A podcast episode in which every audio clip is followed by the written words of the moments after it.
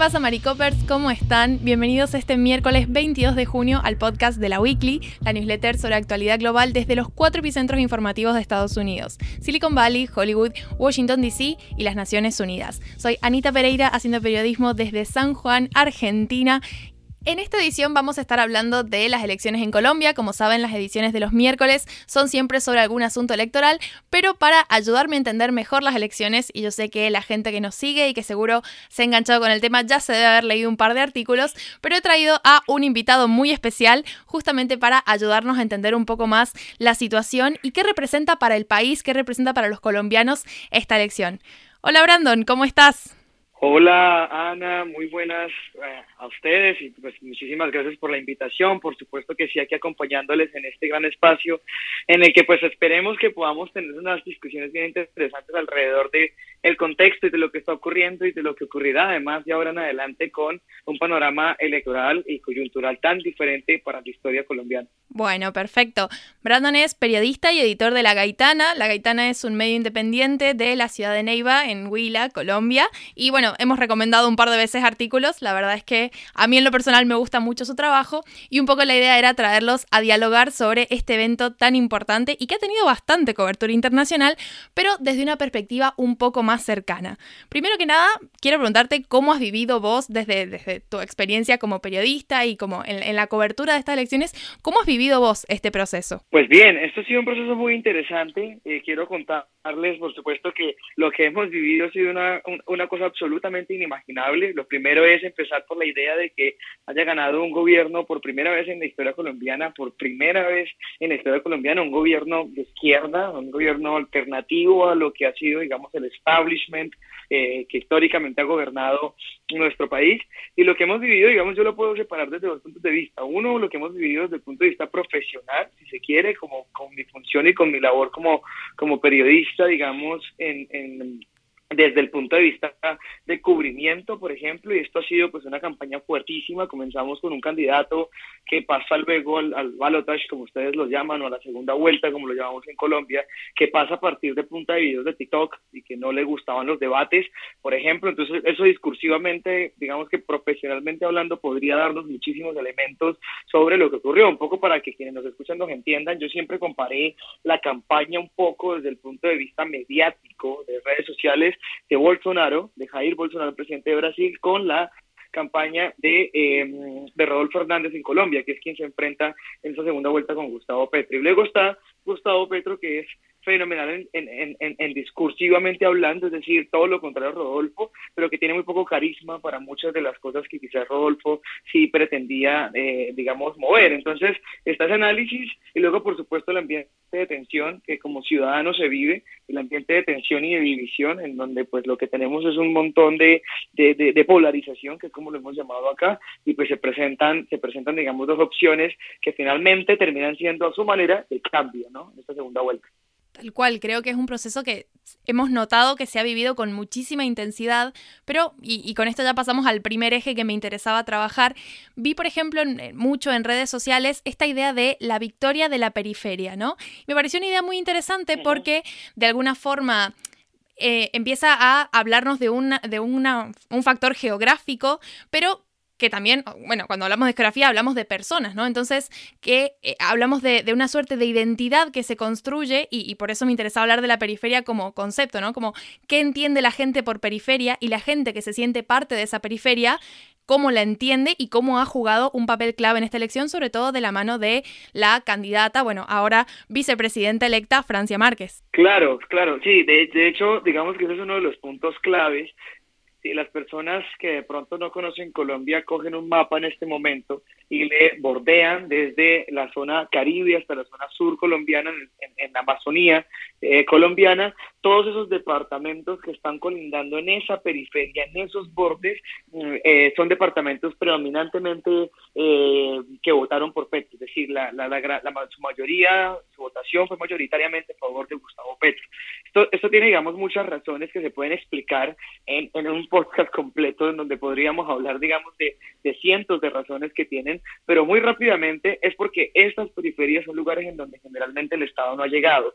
Y cuando el Estado no llega, estamos hablando no necesariamente de pie de fuerza, por ejemplo, sino estamos hablando de cuestiones como la salud, la educación, ¿no? la alimentación. Entonces son departamentos exageradamente pobres. Ahí hay departamentos muy en donde la, la, votación por Gustavo Petro fue muy alta, como en el caso del Cauca o como en el caso de la Amazonía, de la región del Amazonas, en donde arrasa en votación, es decir, lleva por delante a Rodolfo Hernández el muchísimo, y por supuesto la zona Caribe, que son lugares en donde la corrupción, por ejemplo, es muy fuerte y la necesidad de cambio era muy latente. Son, son regiones en donde Gustavo Petro gana, en la región de todo el Pacífico, por ejemplo tiene departamentos y municipios muy, muy pobres, que son municipios y departamentos donde Gustavo Petro una vez más sigue llevando la delantera. en lo que respecta al interior del país, eh, el interior del país suele ser diferente. Si nos vamos para el eje cafetero, si nos vamos para Antioquia, si nos vamos para eh, los departamentos, por ejemplo, como Santander, norte de Santander, el departamento del Huila incluso, estos departamentos del centro del país suelen ser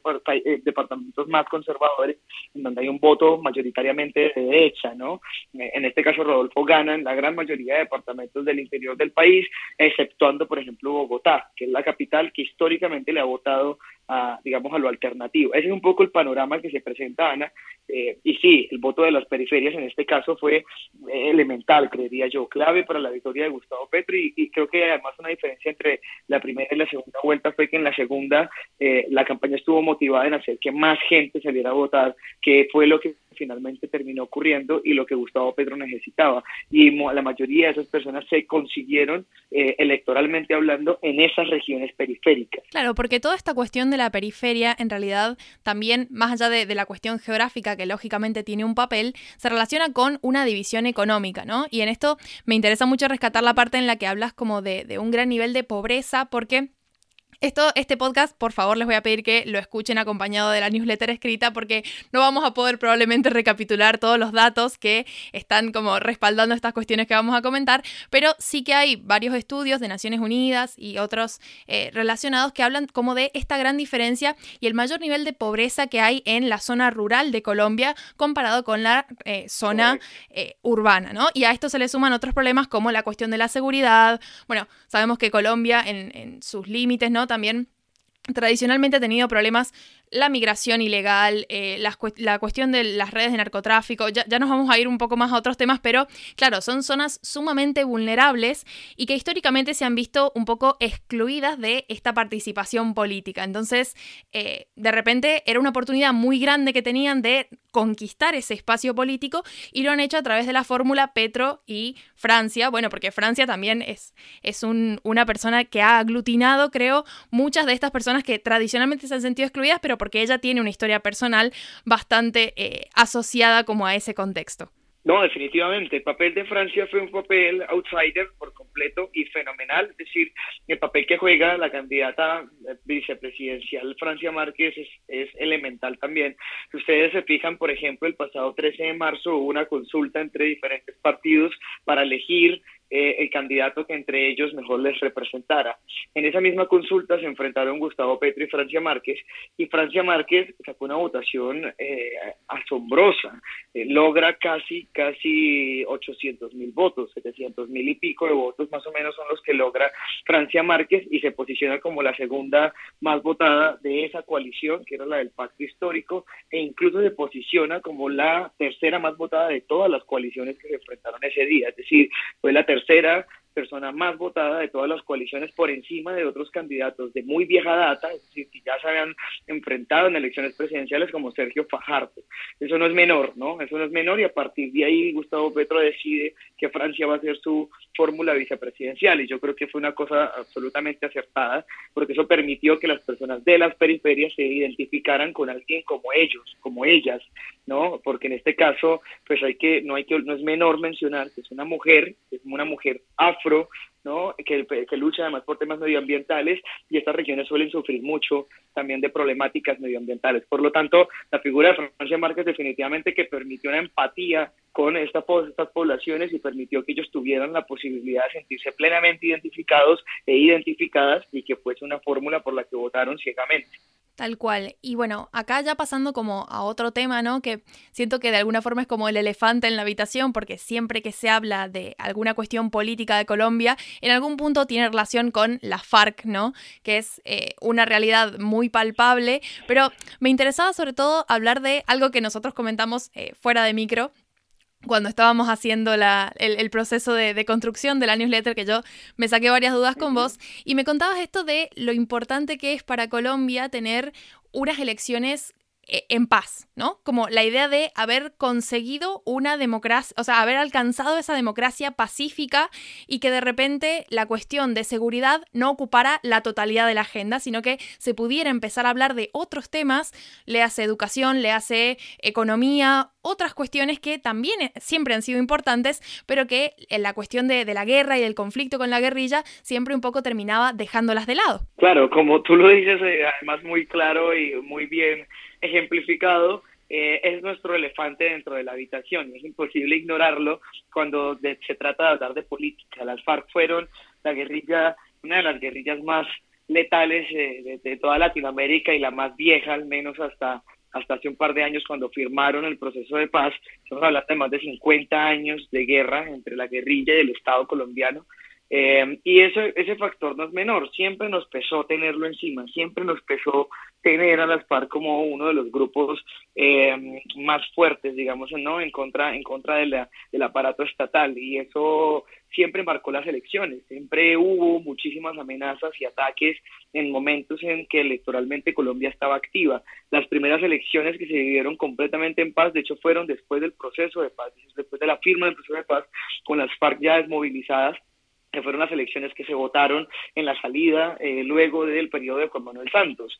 Fueron las elecciones que se vivieron completamente en paz, empezando incluso por el proceso, por el mismo plebiscito, que es el que refrenda el, el, proceso, ¿no? Entonces eso no es menor, no es menor porque eh, nos permitió a nosotros luego fijarnos en que habían otras problemáticas, le permitió a Colombia mirar hacia otros, hacia otras temáticas que tenían igual de importancia eh, que, que, la guerra y, por ejemplo, la educación, ¿no? Es decir, una cosa tan elemental. Yo sé que esto en Argentina suele, debe sonar absolutamente extraño porque sé que los pregrados son completamente gratuitos, pero acá no. Acá en una universidad pública las personas tienen que pagar con base en lo que sus eh, quienes sostienen, digamos, la matrícula tienen de ingresos. Es decir, hay una connotación importante de cómo la educación aquí no es gratuita, de calidad y universal. Eso, por ejemplo, nunca nos habíamos fijado y nunca hemos pensado en esto, nos lo habíamos dicho de manera muy tímida. Eh, otros temas muy rápidos, así, por ejemplo, yo te decía, Ana, que una de las cosas que permite que hoy, por ejemplo, un candidato esté hablando es el, la economía del cuidado, ¿no? Cómo Gustavo Petro tiene y Francia Márquez tienen dentro de su programa de gobierno la economía del cuidado. Esto es una cosa absolutamente impensable hace 8, 10 o 14 años eh, en Colombia, porque la matemática era la guerra y cómo el presidente iba a combatir la guerra. Hoy creemos nosotros que ya tenemos la vista hacia otros lados y por eso podemos hablar de corrupción, por eso podemos hablar de educación, por eso podemos hablar de economía del cuidado, de población LGBTIQ+, eh, son temáticas que nunca habían estado puestas sobre la agenda eh, y que hoy sí lo están. Entonces eso se debe en la mayoría de la medida a, la firma del proceso de paz y que nos permita tener un país que puede salir a votar con una mayor tranquilidad, no 100%, de hecho en estas elecciones hubo un par de atentados en, en unos municipios muy pequeños, en regiones muy apartadas de Colombia, pero en comparación con lo que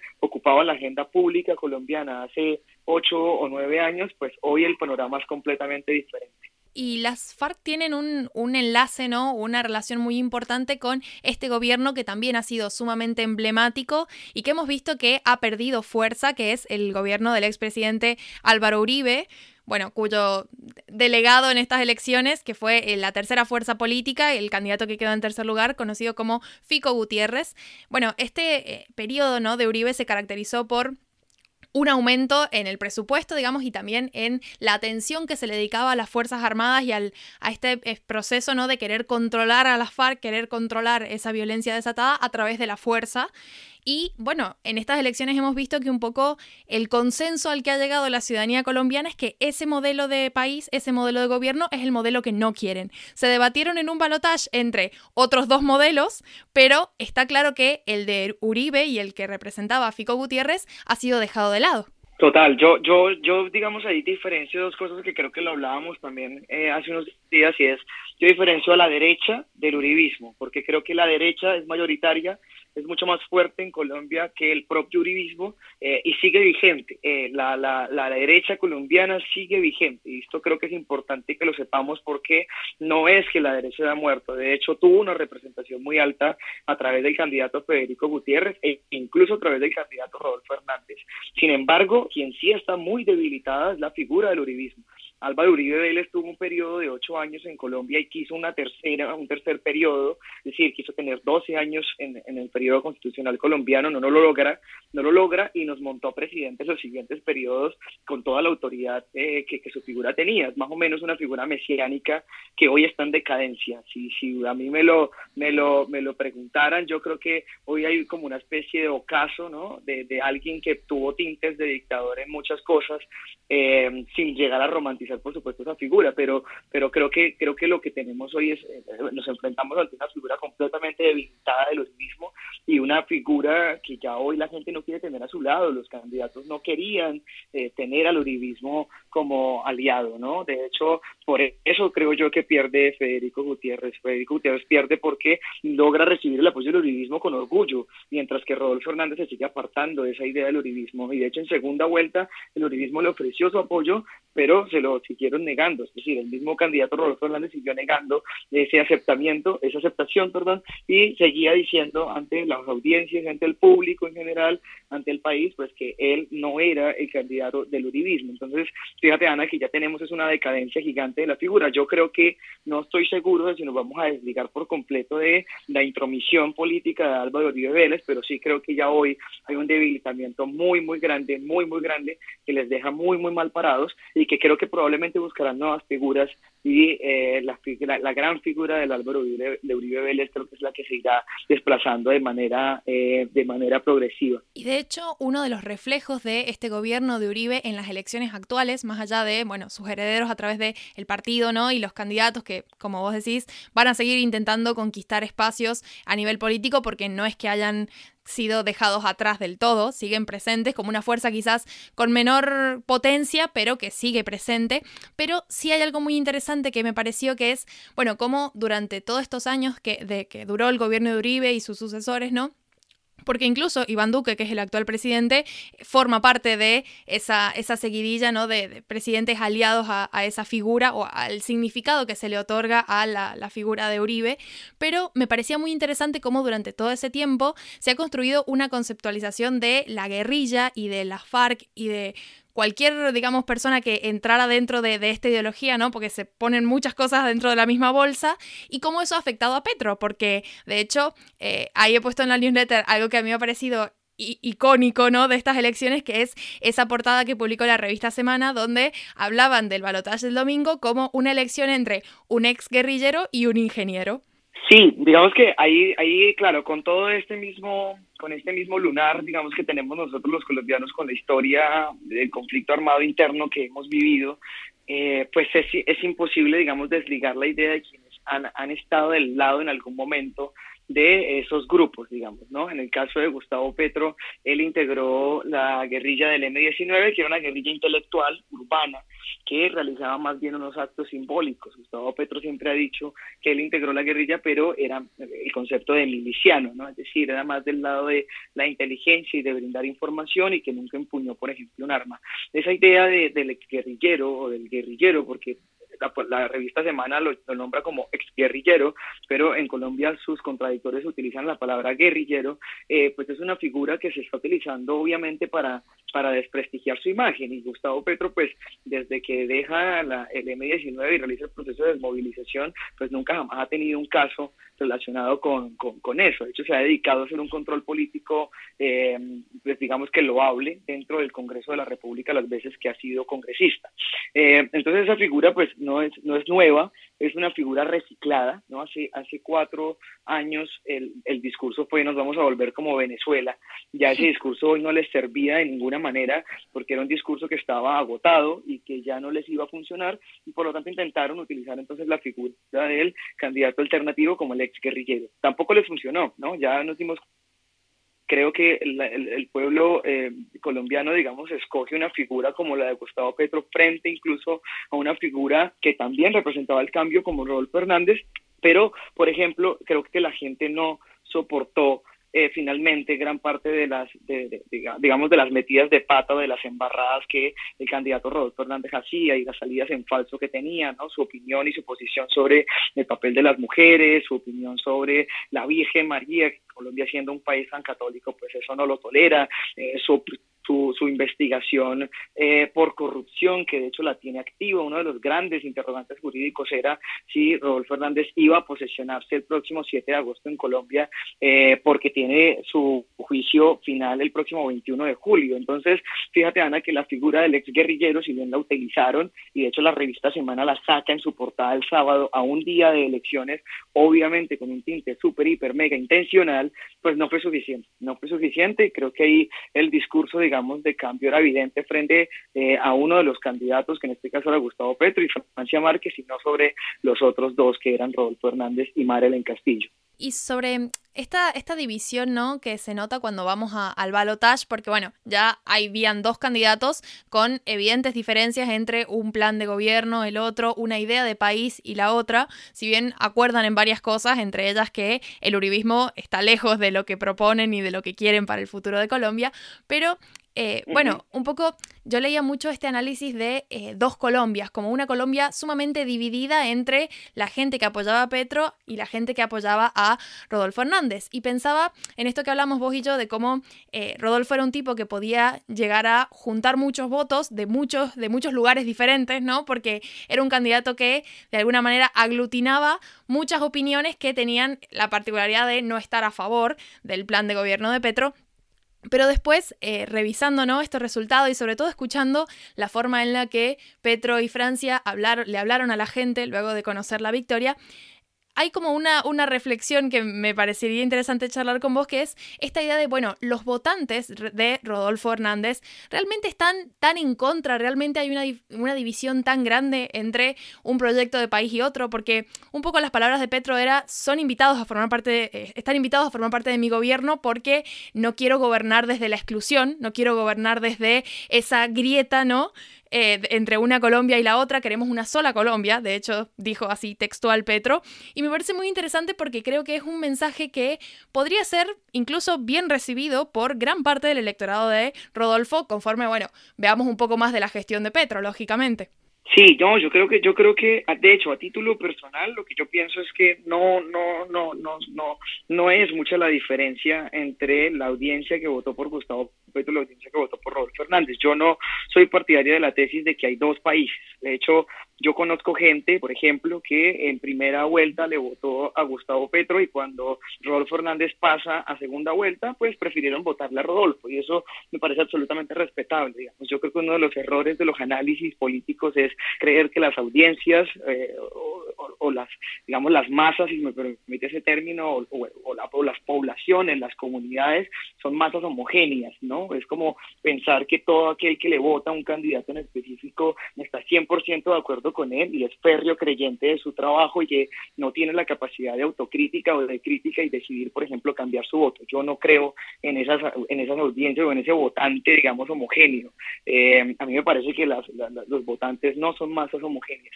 En el caso de Rodolfo me parece que pasa lo mismo, exactamente igual. Es un, es un candidato que logró reunir gente de centro, de la derecha y de la izquierda, ¿no? Eh, yo no sé si ustedes de pronto reconocen la figura de un candidato que se llama Jorge Enrique Robledo.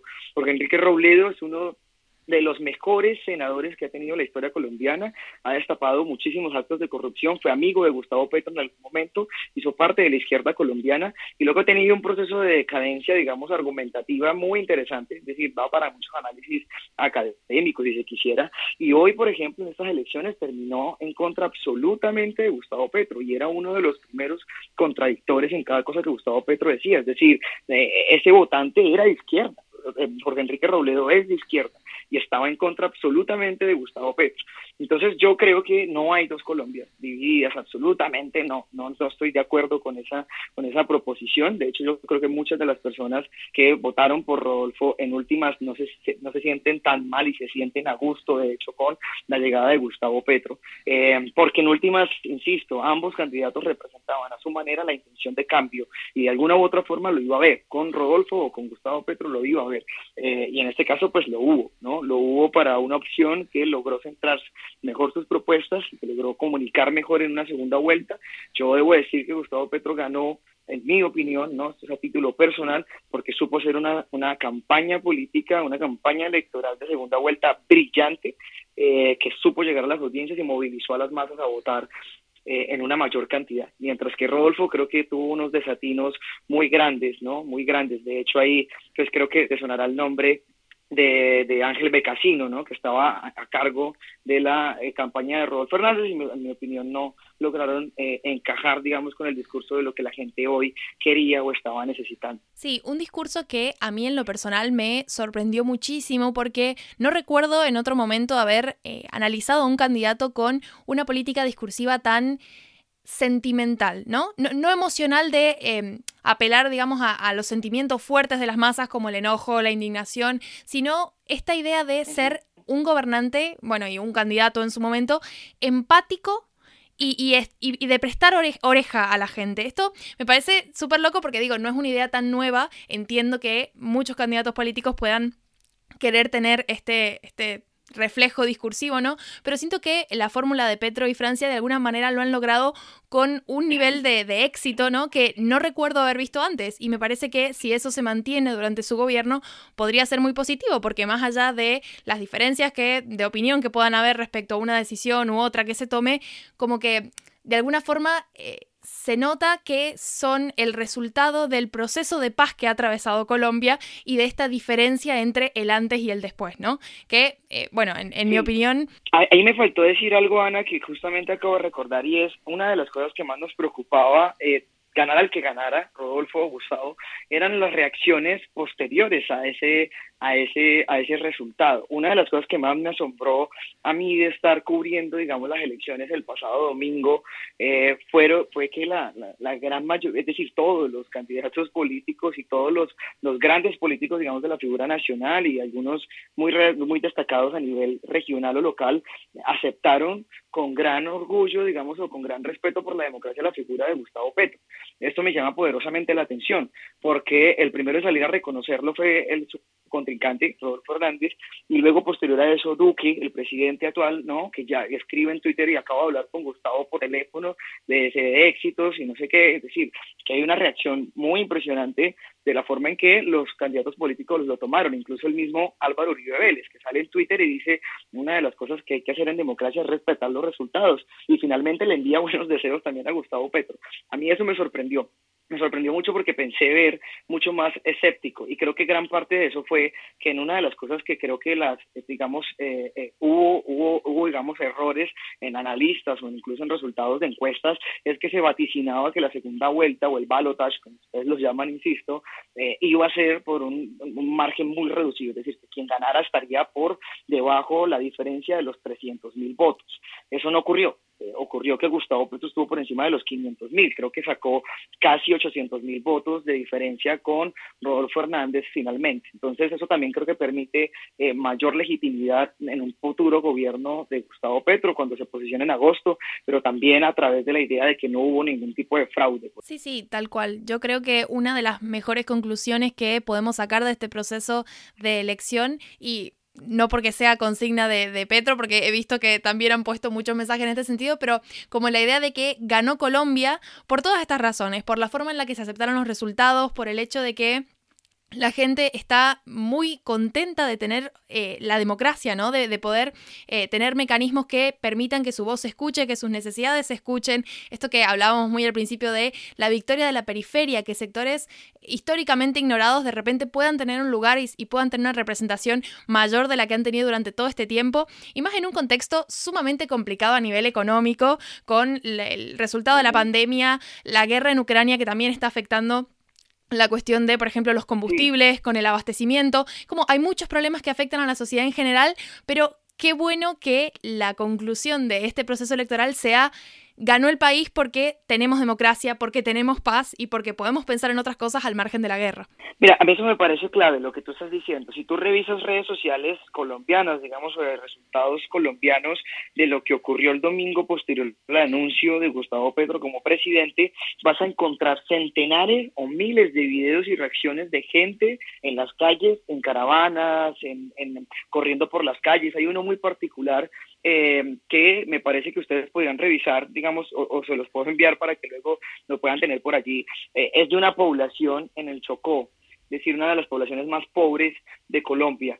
Eh, sus casas son de barro, muchas de ellas en, pésimas condiciones, no suelen tener, por supuesto, televisores, o a veces suelen comer una o dos veces al día por máximo, eh, y, es una reacción realmente muy, muy interesante, es decir, eh, honestamente es hermosa a título personal, es, todo el barrio entero, casi que corriendo por las calles, celebrando el triunfo y la llegada de Gustavo Petro. Esas minorías que históricamente han sido invisibilizadas y marginadas, hoy se sienten por fin representadas en, una, en una fórmula, digamos, que llega a gobernar y que esperemos que lo haga obviamente de la mejor manera. Y lo último que quiero decir ya, digamos, para, para que eh, sobre esto que estamos hablando de manera particular es que la mejor campaña a favor del cambio la hizo nuestro actual presidente Iván Duque. Yo sé que ese no es el tema de discusión hoy, pero no lo puedo dejar de lado. La pésima gestión que ha tenido Iván Duque hizo que el uribismo tuviera una figura desgastada y que adicional a eso hoy la gente hubiese decidido votar por alguien completamente diferente.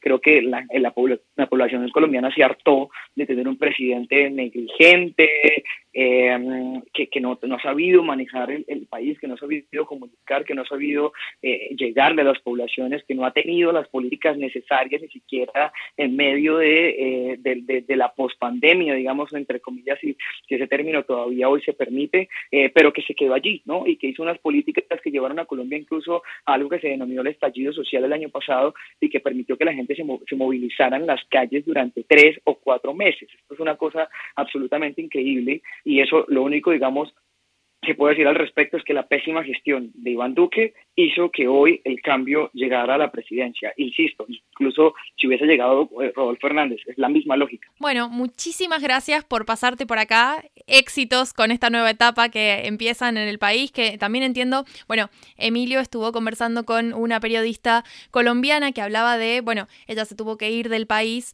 por eh, la relación del gobierno con el periodismo en determinados contextos entonces, qué importante, ¿no? Que esta, esta nueva etapa que empieza para vos como periodista, pero también para vos como ciudadano, por todo esto que, que hemos mencionado antes. Sí, sí, no, Ana, yo agradecido de que me hayas invitado a este espacio y que hayamos podido estar acá, de verdad que valiosísimo. Yo les invito a todas las personas de la audiencia que escuchan eh, pues eh, este espacio para que puedan acompañarnos también en, en, nuestro trabajo periodístico en Colombia, si les parece interesante, pues por allí muy recibidos en arroba la Caitana Periodismo en Instagram, la Caitana Periodismo Independiente en Facebook y www.lacaitana-periodismo.com y arroba la Caitana P en Twitter para que puedan a encontrarnos en todas las redes sociales, porque pues nosotros solemos hacer, digamos, unos análisis alrededor del margen electoral, eh, pero también hablamos de otras cosas, ¿no? De cultura, de medio ambiente, para que se puedan pasar por allí. Ana, yo encantado de verdad con esta invitación, te agradezco en el alma y bueno, ahí quedamos en contacto para que podamos seguir pues hablando, charlando sobre las dos situaciones, ¿no? Porque también nos interesa mucho incluso toda Latinoamérica, en este caso el caso argentino. En el caso argentino, en el caso de España también para quienes escuchan el podcast desde allá. En general, pues es una situación de la que nosotros estamos muy, muy pendientes siempre. Mil mil gracias, yo encantado. A vos, nos vemos pronto. Y ahora que vuelvo a quedarme sola con ustedes, les traigo las dos noticias que como siempre acompañan nuestra columna. Por un lado, dos carreras súper intensas en Virginia y también más revelaciones sobre el 6 de enero. ¿Qué está pasando en Virginia? Bueno, básicamente dos congresistas demócratas ya conocen a los rivales republicanos que van a intentar arrebatarles el escaño el próximo noviembre, que por si no saben, son las elecciones generales. Las dos carreras congresuales se están anticipando como dos de las más duras y más intensas del país. Y por eso vamos a hablar, por un lado, de Abigail Spanberger y Elaine Luria, que representan distritos bisagra en Virginia, un estado en el que el redibujo de los distritos las ha dejado en una situación un tanto complicada. ¿Qué pasa? Que para ambas va a ser bastante difícil revalidar la victoria que tuvieron en sus elecciones de 2018 y 2020 porque ganaron por muy poco. Y la situación en sus distritos, como les decía antes, ha cambiado. En el distrito 7, Spamberger pierde a sus constituyentes en las afueras de Richmond, que es la ciudad cerca de la que ella se crió, y a cambio va a tener que lograr nuevos votantes en la parte norte del estado, cerca de Washington, D.C., y en un condado donde su rival, que es Jesly Vega, tiene raíces familiares y políticas, por lo que puede llegar a correr con algo de desventaja. Mientras tanto, en el Distrito 2, Luria va a tener que enfrentarse a su rival republicana en un mapa más difícil que en 2020, con muchos votantes que o bien sirven o han servido en las Fuerzas Armadas. De hecho, Luria es ex comandante de la Marina, pero su rival, Jen Keegans, ha sido ex piloto de helicópteros.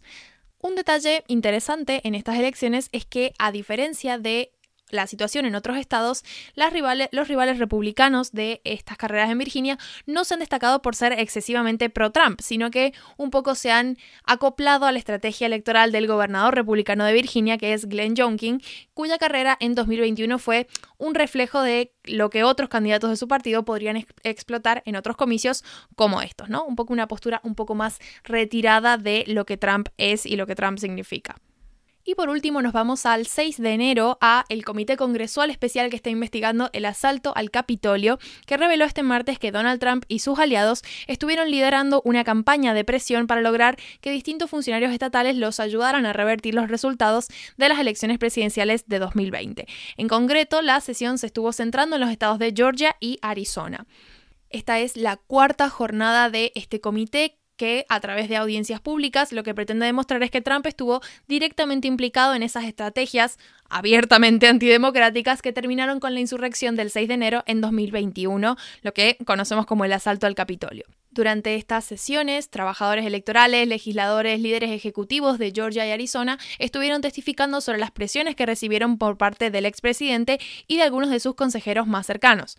Lo más grave lo reveló el presidente republicano de la Cámara Baja de Arizona, que dijo que cuando le pidió a Giuliani pruebas sobre el fraude electoral a gran escala, el abogado de Trump le respondió, tenemos muchas teorías, solo que no tenemos las pruebas para demostrarlas, ¿no? Las siguientes citas del comité tienen previsto de alguna forma revelar cómo las palabras de Trump fueron las que posibilitaron que tuviera lugar el asalto al Capitolio. Antes de irme, como siempre, en la newsletter los aguardan links para profundizar en cualquiera de estos tres titulares que abordamos hoy. Y también tenemos el monitor electoral donde hay más noticias para seguir en América y en el mundo sobre elecciones y otros temas que se nos suelen quedar afuera de la agenda. Pero bueno, eso es todo por mi parte, espero que les haya gustado esta edición, la verdad me hacía muchísima ilusión compartirla con ustedes porque hemos estado trabajando mucho en que saliera lo mejor posible y en ofrecer un análisis profundo de la situación en Colombia, así que bueno, espero que les haya gustado y calculo que si han llegado hasta esta altura del podcast con la cantidad de tiempo que llevo hablando, seguro que algo sí. Adiós.